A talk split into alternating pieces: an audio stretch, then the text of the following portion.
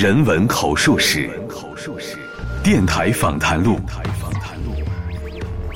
岁月留声机，光年对话集，小凤直播室，源于一九九九，为声音插上思想的翅膀。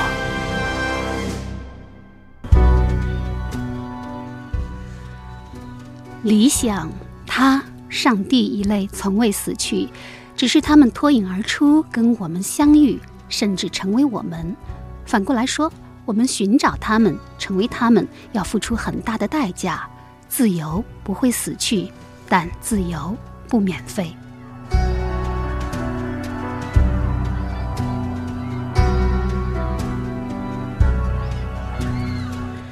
听众朋友，大家好，这里是小凤直播室，我是小凤。一九九九年一月二号是小凤直播室开播的日子。昨晚我在小凤直播室微信公众号推送了一篇文章，是学者余世存先生为《小凤丢手绢》一书写作的序言。自由不免费。好，今天我们将要进行的则是小凤直播室二零一六读书秋冬跨年榜虚构类作品榜单的发布。为您拣选的是这一年度最值得阅读的小说。文字就是一座堡垒，在词语的缝隙里也镶嵌着自由和未来。就让我们一起打开阅读灯，到暗夜深处去寻找吧。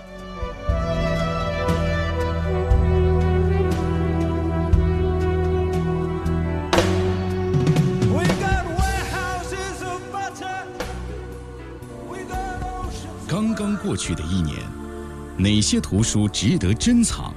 哪些图书不能忽略？哪些图书启迪心智？哪些图书影响中国？书海漫漫，书香漫漫。您正在收听的是小凤直播室年度图书大盘点。小峰直播室二零一六读书秋冬跨年榜虚构类作品第一种《龙头凤尾》，作者马家辉，由四川文艺出版社出版。前些年在北京和香港采访马家辉先生，就知道他已经彻底迷上了写作。那个时候散文集一本接一本的出，没有想到的是，他又居然写起了长篇小说，而且出手不凡。龙头凤尾一经问世，便被内地读书风向标深圳读书月评为年度十大好书，并且入围台湾长篇小说经典奖五强名单，更在前两天又一举拿下了亚洲周刊二零一六十大华文小说的殊荣。这次亚洲周刊十大小说获奖的作品还包括贾平凹的《菊花》。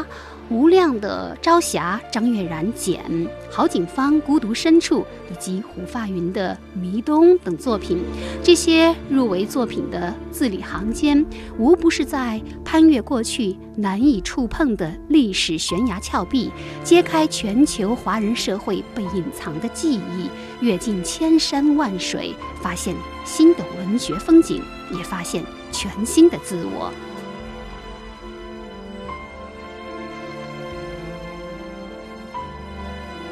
翻开马家辉的《龙头凤尾》，扉页上是这样一行字：“献给仿佛不曾存在过的秘密。”这是一部黑帮题材的作品，一部原汁原味的香港往事，一部充满历史隐喻的小说，一部描写青红帮血拼的暗战大戏。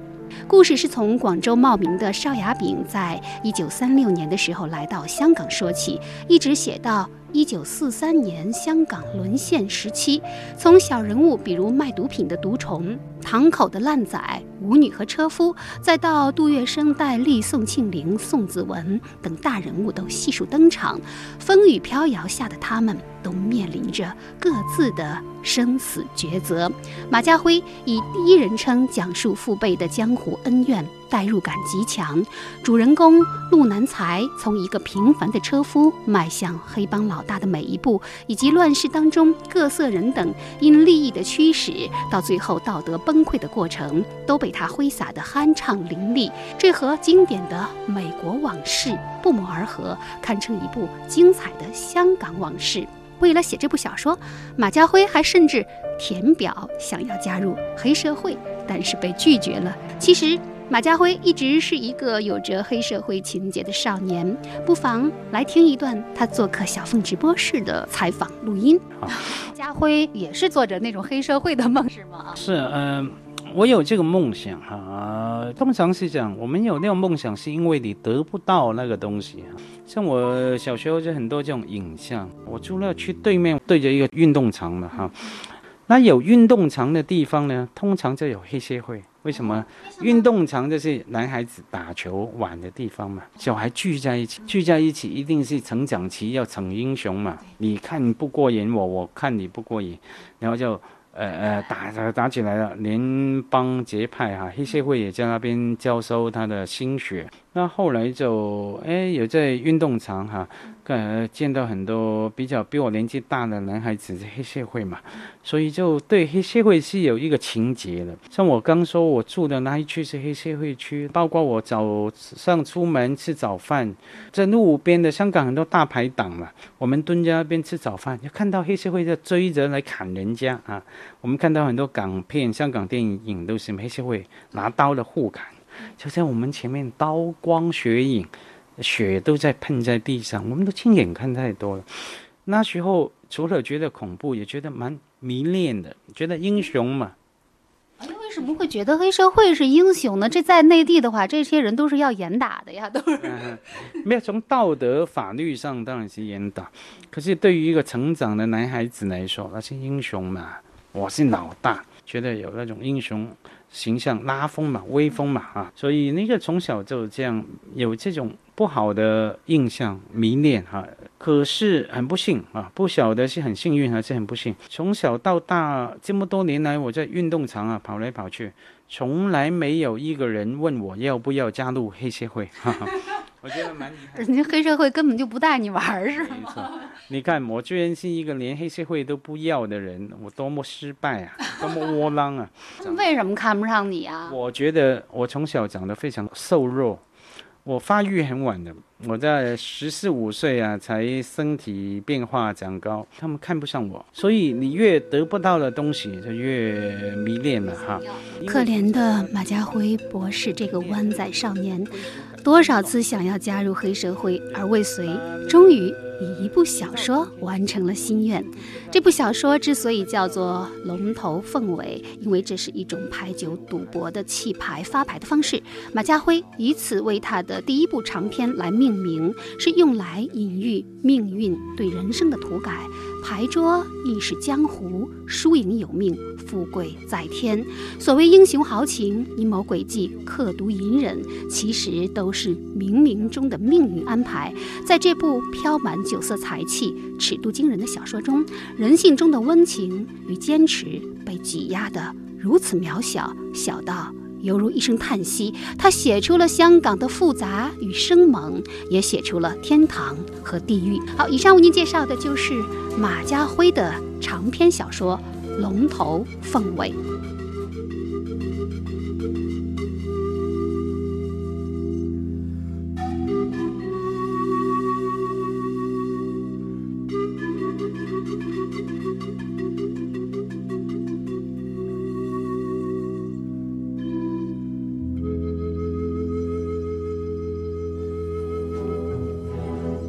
在这里，我们阅读世界。您正在收听的是小凤直播室读书榜。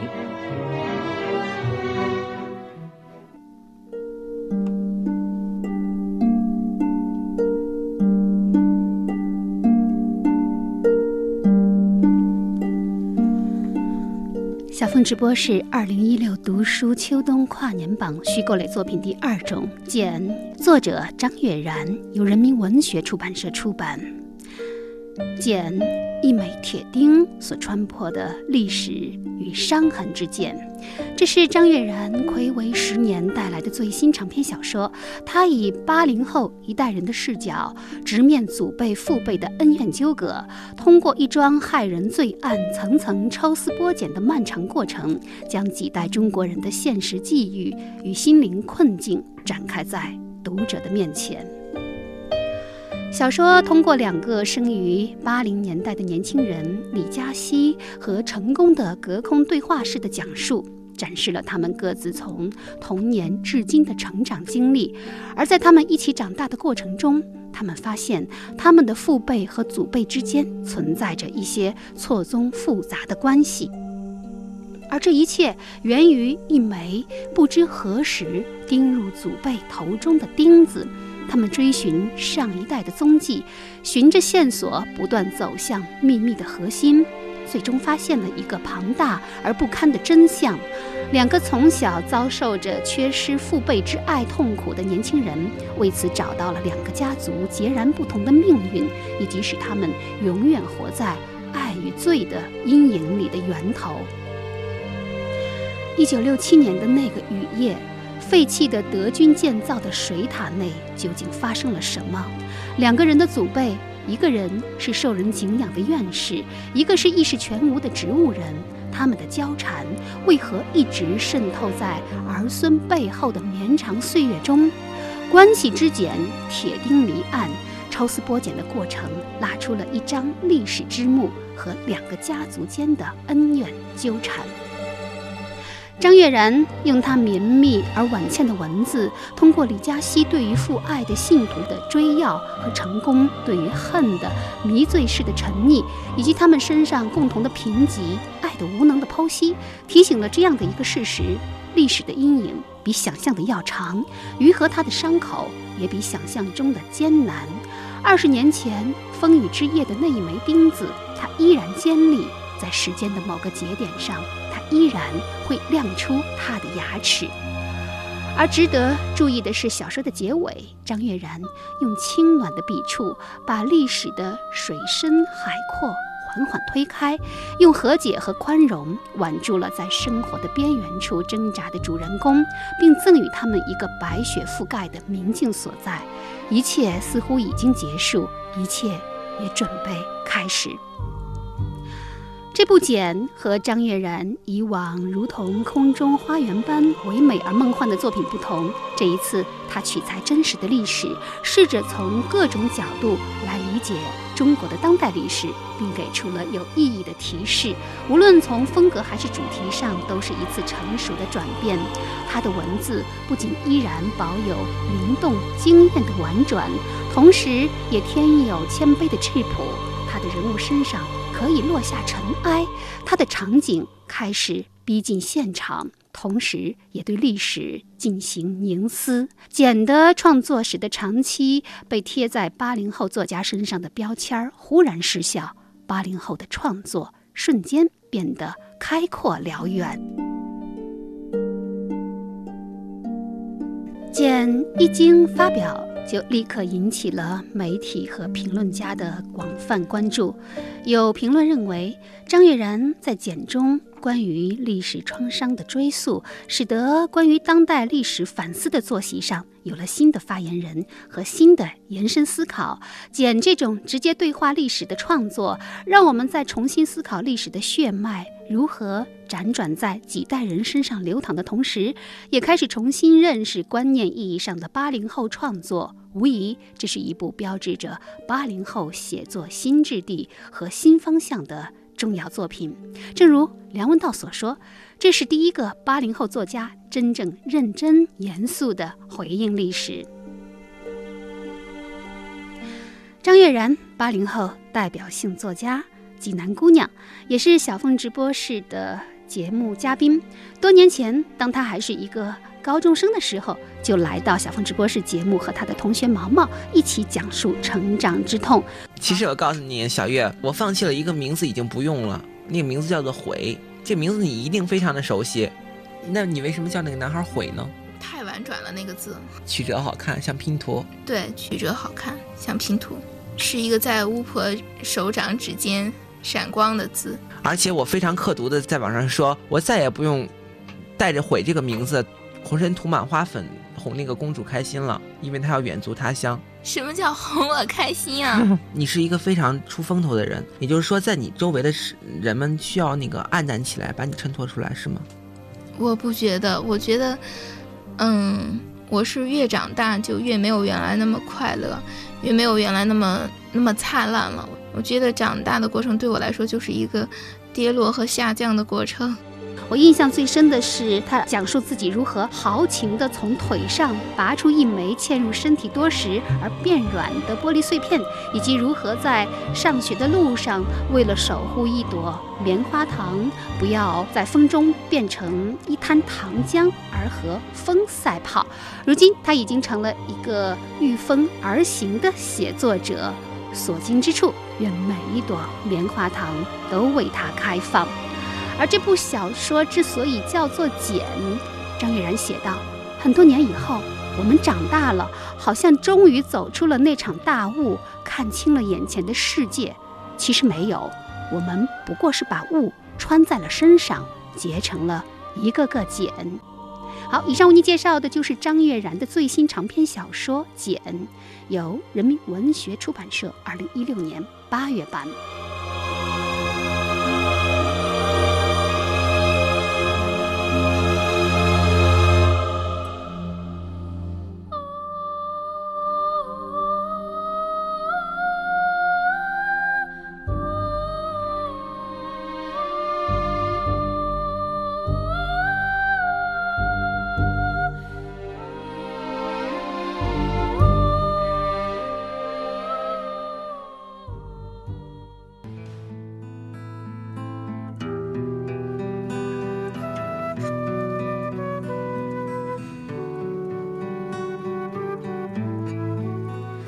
凤直播室读书秋冬跨年榜虚构类作品，接下来这一种《金翅雀》，作者唐纳塔特，由人民文学出版社二零一六年一月版。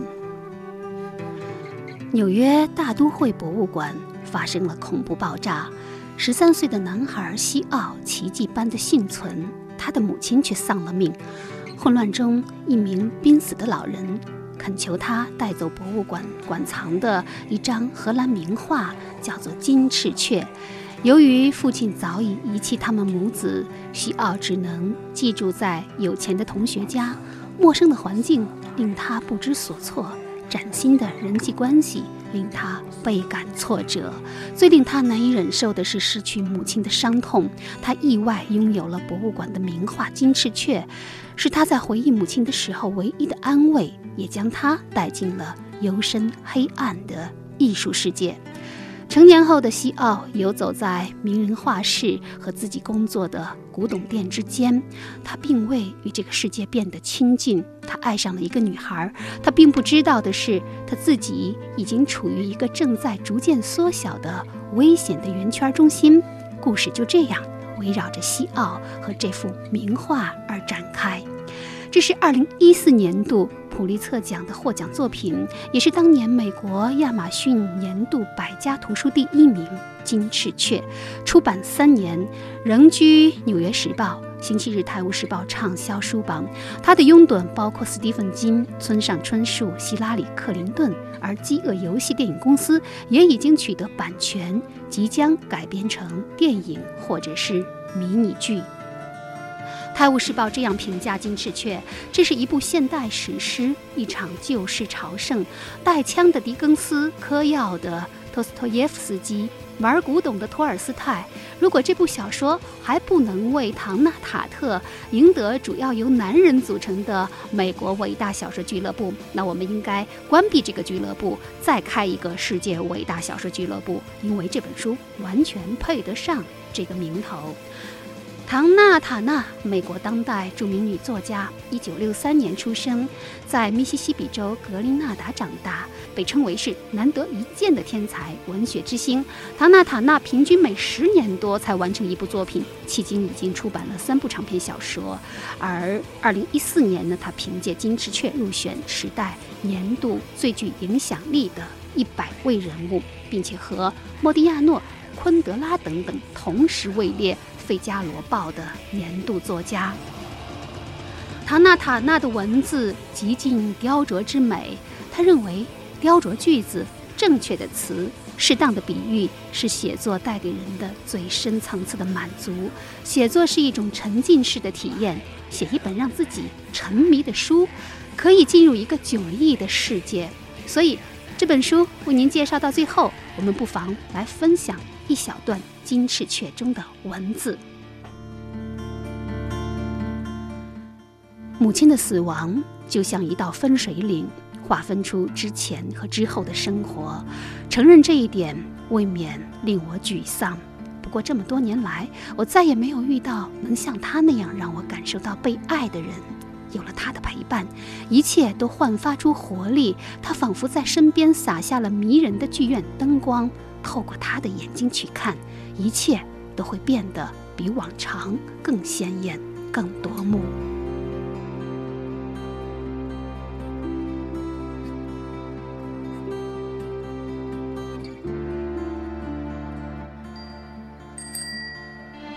品味书香世界，倡导读书生活。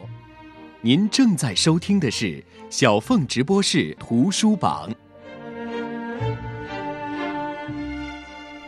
小凤直播室秋冬读书跨年榜，接下来这一部《古拉格气象学家》，作者奥利维埃·罗兰，由上海三联书店二零一六年八月版。他明白。没有他，生活会继续，他的事业也会继续，后人会重拾他的创建，他的工作，他的梦想，这又是另外一番折磨。他似乎已经失去了某天重返蓬勃世界的希望。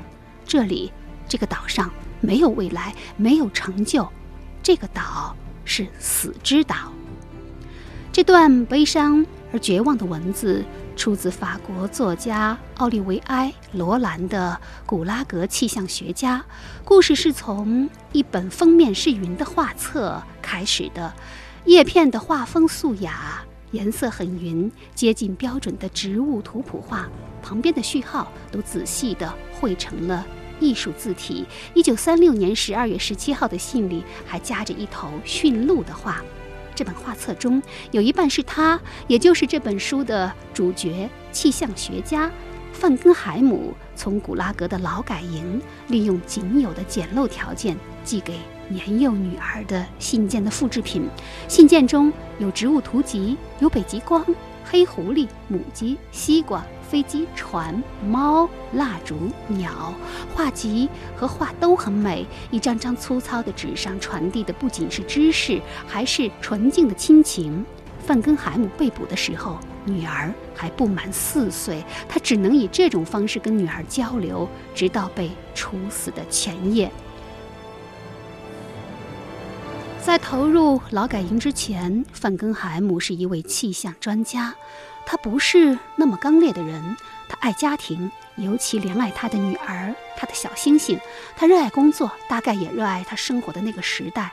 这个人也许不够有怀疑精神，和所有人一样，有他的正直和忠诚，也有他的盲从和轻信。他常常会看着无边辽原上的云卷云舒，幻想着在苏联整片领土上建立统一的水文和气象部门。他热衷他的同温层气象研究，他的工作单纯的无可挑剔。但就是这样，一九三四年一月八号晚上，范根海姆突然被带往格别乌总部的内部隔离室。尽管指控理由丝毫经不起推敲，但是同许多来到这里的人一样，在被剥夺尊严后，他不得不在一份长长的忏悔书上签下了自己的名字。几年的不断申诉无果，他原本渺茫的希望也荡然无存。直到他死去有十六年，他的妻子不仅对他的死毫不知情，也不知道他死在什么地方，而且。永远不会知道，这就是古拉格气象学家的故事，也是献给其他所有在壕沟深处被枪决的无辜者。新观察家书评称：难以置信的克制，不浮夸，不试图把烈士写成英雄，这是了不起的地方。范根海姆之所以是典型，正是因为他并没有非凡之处。这个普通苏联人的悲剧史诗。他寄给家人的那些感人的信件和话，也是他最后的生命迹象，引起作者自然而然的思索，关于乌托邦幻想的破灭，关于那些梦想。奥利维埃·罗兰，法国作家，一九四七年生于巴黎郊区，曾经当过记者和自由撰稿人。一九六八年，法国五月风暴后期，曾经担任左翼组织的军事领袖。他的重要作品还包括《苏丹港》《纸老虎》《猎狮人》等等，曾经获得法兰西文学奖、费米纳文学奖。二零一一年，法兰西学院授予他保罗·莫朗大奖。奖励他的全部作品。好，以上为您介绍的就是奥利维埃·罗兰的作品《古拉格气象学家》，由上海三联书店二零一六年八月版。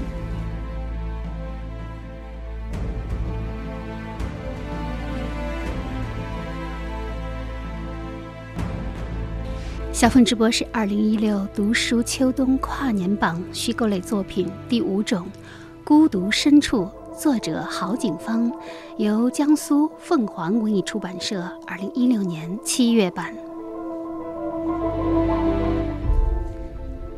在二零一六年的八月二十一号上午，第七十四届雨果奖颁奖典礼在美国堪萨斯城举行。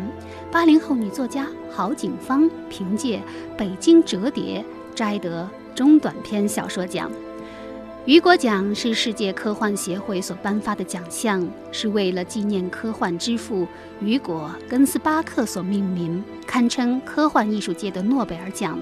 在中国这样一个科幻文化土壤并不深厚的地方，这不能不说是一个令人惊喜的成就。北京折叠和郝景芳这两个名字也一度成为人们热议的话题。在北京折叠的描述中，未来的北京。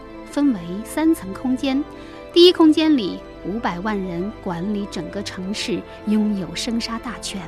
他们从清晨六点生活到第二天清晨六点，然后。空间休眠，大地翻转。第二空间生活着两千五百万白领精英，秩序井然，有条不紊。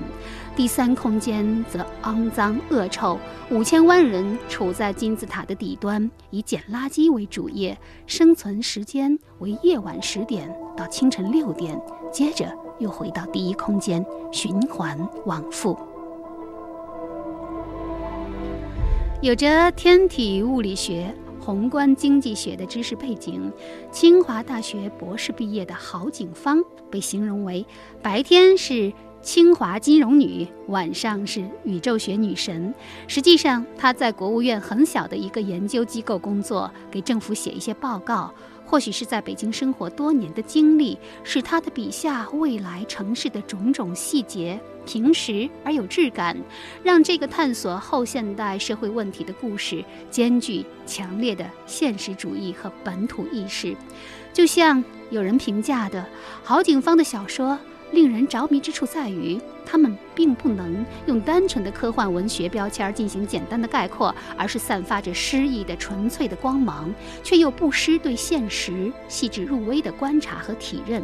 而这部新书《孤独深处》正是他创作风格的全面展示。《孤独深处》在收录《北京折叠》的同时，还收录了他在2010年至2016年间发表的十个不同类型的。中短篇科幻小说，其中有既历史又科幻的《鹅盘宫》，有用两代之间能够心意相通的克隆人保存信息的最后一个勇敢的人，还有在人类的星际文明的旅程中不再以地球作为故乡的。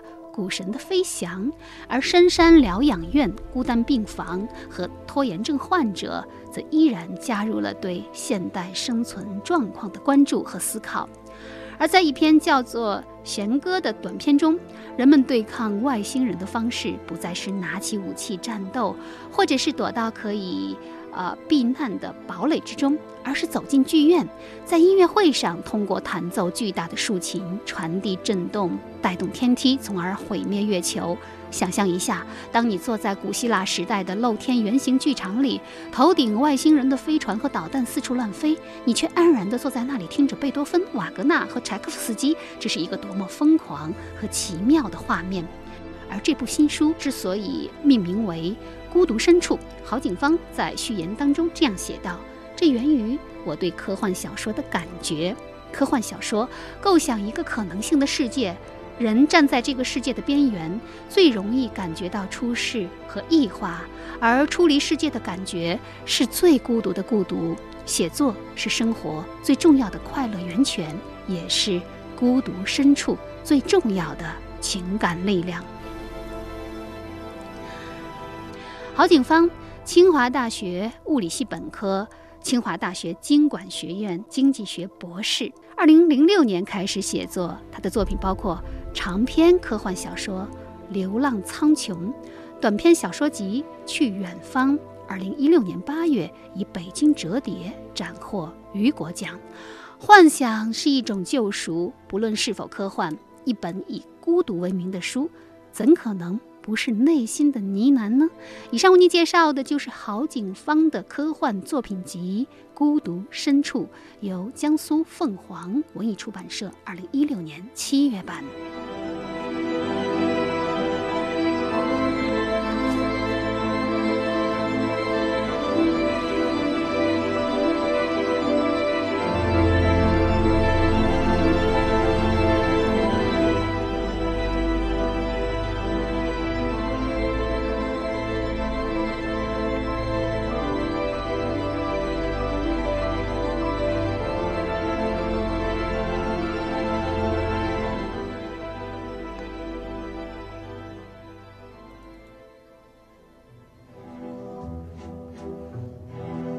在这里，我们阅读世界。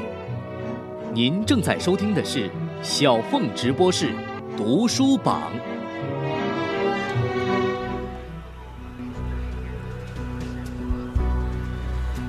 小凤直播室二零一六读书秋冬跨年榜，虚构类作品第六种：漫长的中场休息。作者：美国本方登。It is sort of weird being honored for the worst day of your life.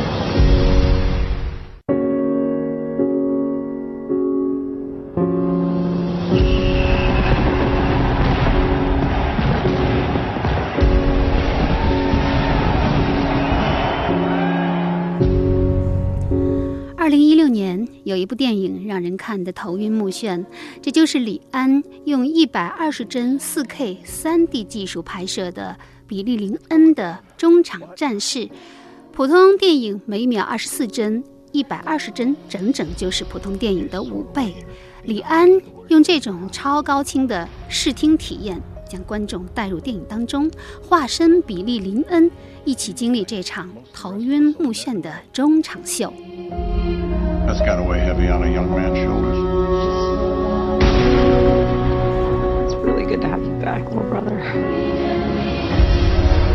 Story, Billy, no longer belongs to you. It's America's story now.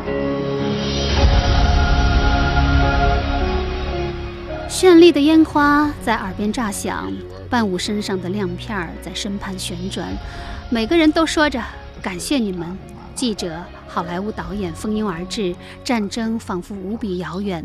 十九岁的德克萨斯州士兵比利林恩和其他七名幸存的突击小队成员，因为在伊拉克战争当中一场三分四十三秒的激战，成了国家英雄。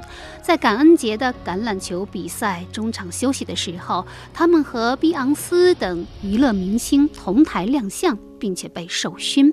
比利的姐姐要求他找借口离开部队，因为在这之后，他们又会被政府重新送回到伊拉克战场。但有那么一刹那，比利觉得还是打仗好，总比被人当舞台布景挪来挪去的强。老天作证，打仗确实烂透了，可他实在看不出这种无聊的和平生活又有什么好的。这一天，比利林恩遭遇了人生当中最大的挑战。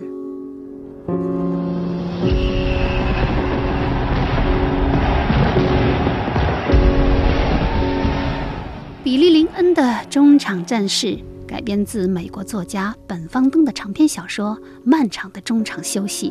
这本书一经出版，便在《纽约时报》等各大媒体收获无数的好评，并且获得美国国家书评人奖，入选 BBC 本世纪必读的十二本小说。美式橄榄球比赛的中场只有十几分钟，而这本书却叫做《漫长的中场休息》。书名中蕴含的相悖逻辑，也指明了作品暗藏的时间脉络。That's got to weigh heavy on a young man's shoulders.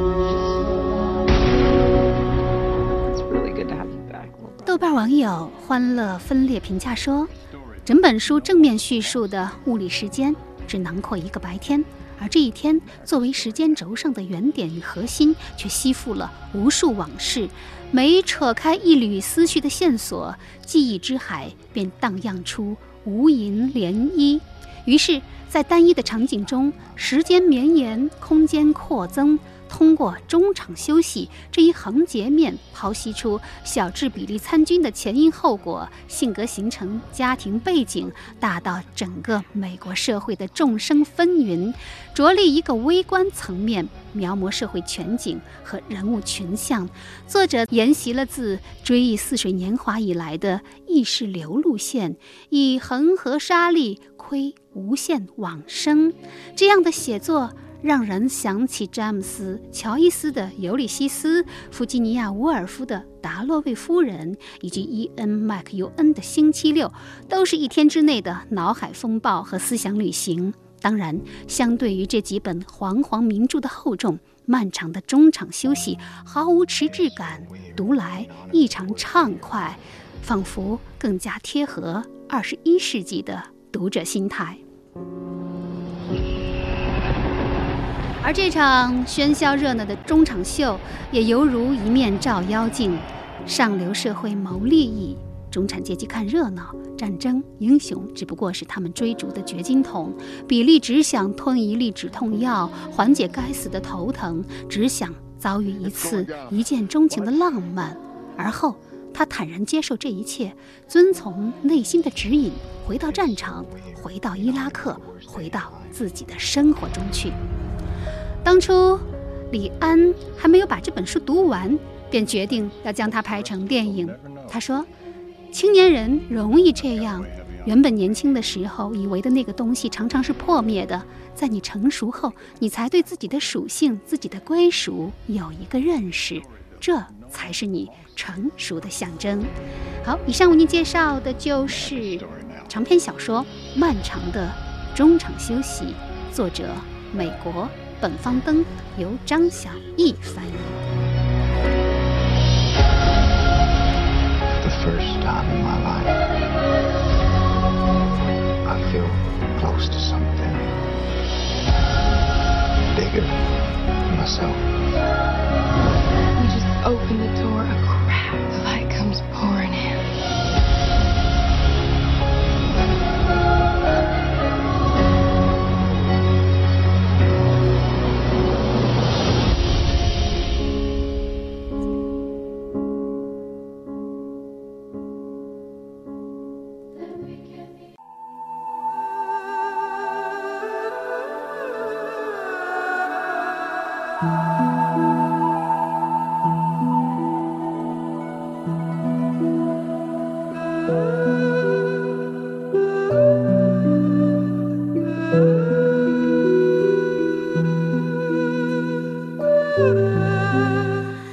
直播室”二零一六读书秋冬跨年榜虚构类作品第七种《北渊》，作者葛亮，由人民文学出版社二零一六年十月版。大时代总有一方可容纳华美而落拓的碎裂，现实的人总应该感恩，对着包容，对着包容中铿锵之后的漠然。新生代作家中最引人注目的两届亚洲周刊十大小说奖得主葛亮，在三十六岁本命年之际，完成了他的最新长篇《北渊》。在这篇叫做《时间竹海》的序言当中，他如此落笔：这是一部美丽而诗意的长篇小说，起笔于民国商贾世家子弟卢文生的成长，结束于上世纪中叶。二三十年代波谲云诡的民国历史是这部小说的经线，而襄城商人卢氏之子卢文生和没落士绅家族冯家小姐冯仁珍的联姻是这部小说的尾线。葛亮采用工笔细描的写法，鲜活地呈现出了动荡年月当中家族的兴衰、时代的变迁、命运的沉浮、爱情的甘苦，被誉为一部民国时期的《清明上河图》。冤者风筝也。葛亮之所以给小说取名《北渊》，乃是出自曹雪芹的。南药北渊考工志，这是一本玩物之书，详细描绘了关于风筝的扎、糊、绘、放的各种工艺。葛亮以此宣示，北渊乃是一部向《红楼梦》致敬的当代小说。作为小说当中的核心意象，风筝既是推动小说叙述前进的引擎，又是作者传情达意的枢纽。它寄托着一场缘分，也隐喻着一方冤首。卢文生与冯仁珍因风筝结缘，可谓是千里姻缘一线牵。然而，缠绵悱恻的儿女情事却被放置在动荡的时代风云之中，渗透出浓郁的宿命气息。一场乱世佳人的爱情传奇一展开。便已注定了倾城之恋的悲剧性结局。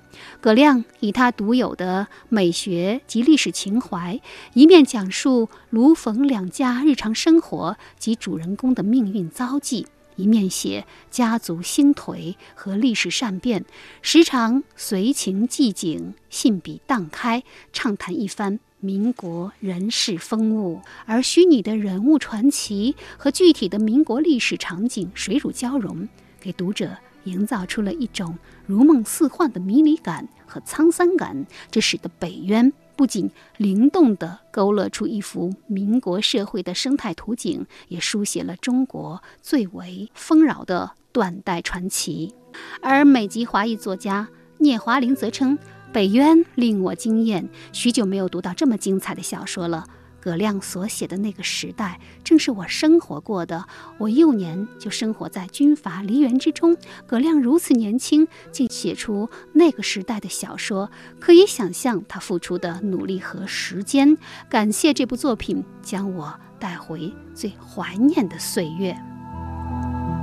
葛亮。原籍南京，现居香港，任教于高校，是香港大学中文系的博士。他的长篇小说《朱雀》曾经获得亚洲周刊全球华文十大小说，是这一奖项迄今最年轻的获奖人。二零一六年，他以新作《北渊》再次斩获这一殊荣。而《北渊》也是他的中国三部曲当中的第二部，被誉为是新古典主义小说的定音之作。人生一线，恰似风筝波谲云诡之处，风雨飘摇之时，北鸢南飞，断肠余音袅袅不绝。以上为您介绍的就是葛亮的作品《北渊》，人民文学出版社二零一六年十月版。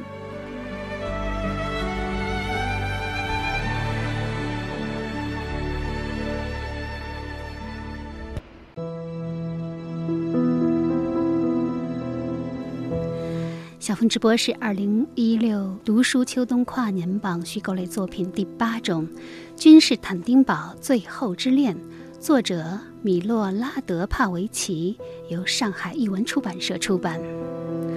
早在十五世纪的意大利，贵族间就流行一种精美的纸牌游戏，牌面有美丽的图案与神秘的符号，它的名字叫塔罗牌。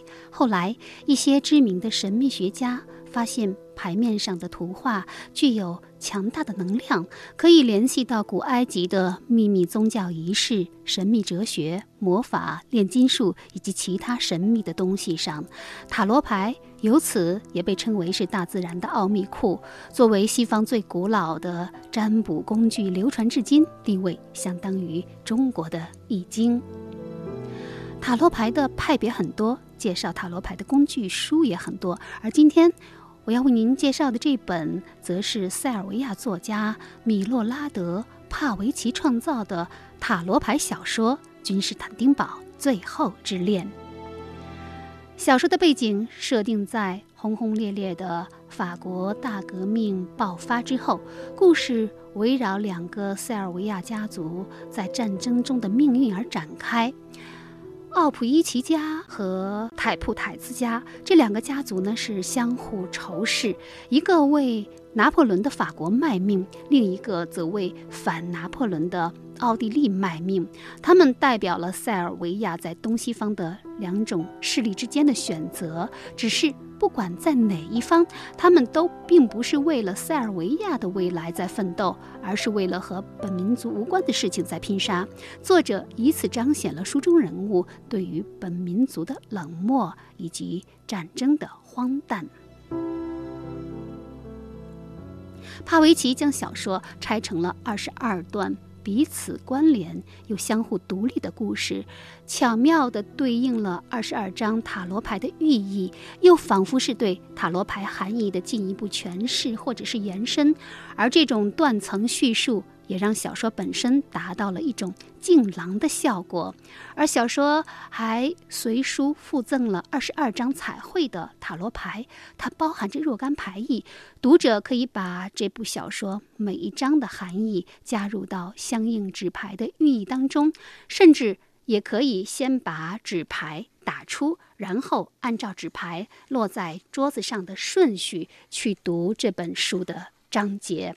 就这样，帕洛维奇在这部塔罗牌小说《君士坦丁堡的最后之恋》当中，创造出了一种全新的文本。他们拓宽了当代小说和人类想象力的边界，如此雄心勃勃，而栩栩如生的人物形象以及非线性的文具，也令这部作品染上了一种魔幻现实主义的色彩。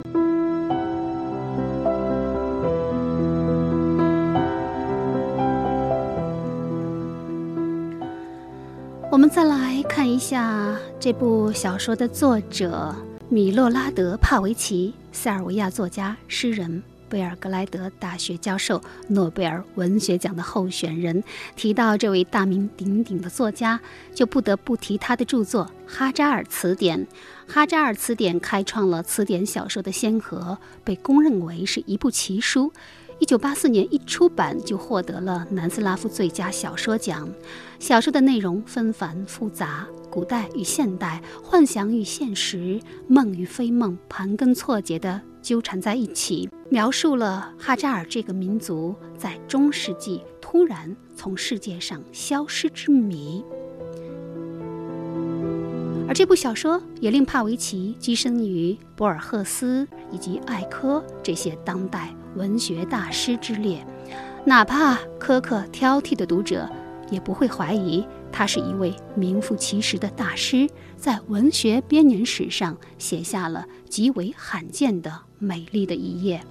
而《君士坦丁堡最后之恋》是帕维奇继《哈扎尔词典》之后的又一部神作，号称三十年来最魔性的小说，比 S。特修斯之船还要魔性，它奇特的文本结构也将带给读者绝无仅有的阅读体验。好，听众朋友，这一期的小凤直播是二零一六读书盘点，就为您进行到这里。主持人小凤代表节目总监王尚共同感谢您的收听，也欢迎您关注本人新浪微博小凤丢手绢以及微信公众号凤 radio 小凤直播室。再会。